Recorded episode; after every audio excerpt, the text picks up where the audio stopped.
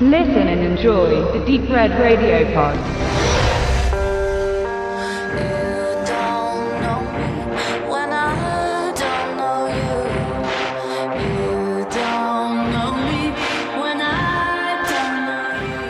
Wentworth Staffel 2 setzt direkt an die Geschehnisse von Season 1 an, die ich hier, Achtung Spoiler, nochmals kurz ins Gedächtnis rufen will. Trotzdem die Empfehlung, entsprechenden Podcast nachzuhören.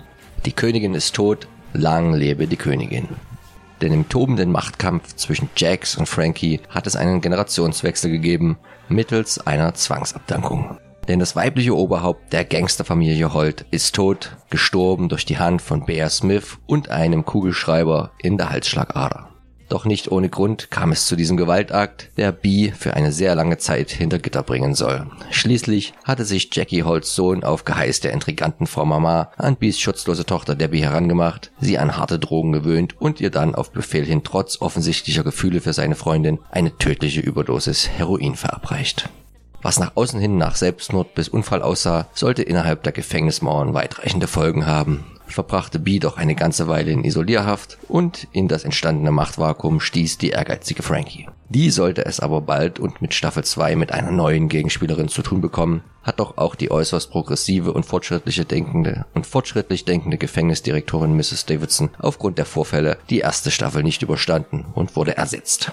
Zur zweiten Season hält nun die komplett gegenteilige Gefängnisdirektorin Ferguson die Zügel in der harten und verschlagenen Hand. Von Anfang an fährt sie eine strenge Linie und intrigiert, notfalls gegen alles und jeden, der ihr in die Quere kommt und macht dabei sogar vor dem eigenen Wachpersonal nicht halt, welches ebenfalls in so einige Verstrickungen verwickelt ist und mit Nachwirkungen von Begebenheiten aus Staffel 1 zu kämpfen hat. Als Frankie als neues Leittier der Gefangenen nicht im Sinne der Leitung kooperieren will, versucht Ferguson kurzerhand B als Gegengewicht zu installieren. Die zeigt jedoch wenig Interesse an diesem Part, besteht ihr Leben doch nur noch aus einem Gedanken, nämlich weiterhin Rache zu nehmen, diesmal direkt am Mörder ihrer Tochter. Da ihr ja freilich die Hände im Knast gebunden sind, setzt sie ihren Mann darauf an, von dem man eigentlich ja erwarten könnte, er sei aufgrund seiner aggressiven und gewalttätigen Natur nicht ungeeignet für diesen Job. Aber weit gefehlt und so muss ein neuer Plan her. Bei dieser kurzen Zusammenfassung der Dinge merkt man schnell, dass es auch in Staffel 2 von Wentworth wenig zum Lachen gibt und Gewalt, Psychospiele, Machtkämpfe, Intrigen und die unschönen Dinge das Leben hinter Gefängnismauern bestimmen. Wenige Lichtblicke sind dann nur das Gartenprojekt der Gefangenen und die Entlassung der ehemaligen Vertrauensfrau Liz. Doch auch hier sollte man kein Happy End erwarten. Was man hingegen erwarten kann, ist wieder ein dramatisch hohes Maß an Gewalt. Es vergeht keine Folge, in der nicht irgendjemand umgebracht, schwerst verwundet und oder so richtig gequält wird. Der Blutzoll geht also deutlich in die Höhe, was sich aber nicht unbedingt als spannungsfördernd herausstellt. Vielmehr stumpft man als Zuschauer ab und fragt sich, ob das nicht auch anders funktionieren können. Die ewige Konkurrenzserie Orange is the New Black machte an ihrem Fortschreiten einiges besser und bietet ein ausgewogeneres Netz an Handlungssträngen und Themen, welche durchaus auch mal andere Seiten aufziehen lassen. Nicht so bei Wentworth, wo auch zusätzlich noch auf ein eigentlich gewinnbringendes Stilmittel aus Staffel 1 fast in Gänze verzichtet wird, nämlich auf die erhellenden Rückblenden in die Leben der Insassinnen vor ihrer Gefängniszeit. Stattdessen wird man als Zuschauer vermehrt mit Albtraumsequenzen oder Wahnvorstellungen, vor allem von Bee und Frankie konfrontiert, die die angespannte und bedrohliche Stimmung noch verstärken.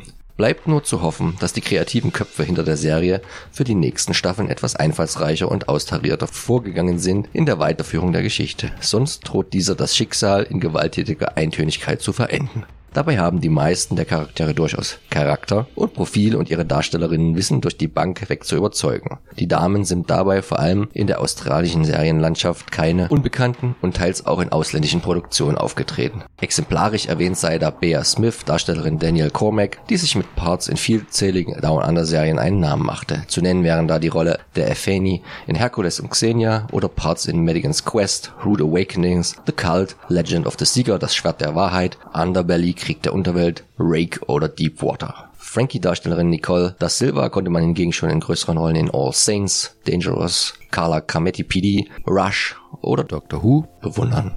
Kate Atkinson, Darstellerin der Wärterin Vera Bennett, trat bisher unter anderem in Serien Blue Healers, Sea Change, Fat Cow Motel, The Cooks und Offspring in Erscheinung.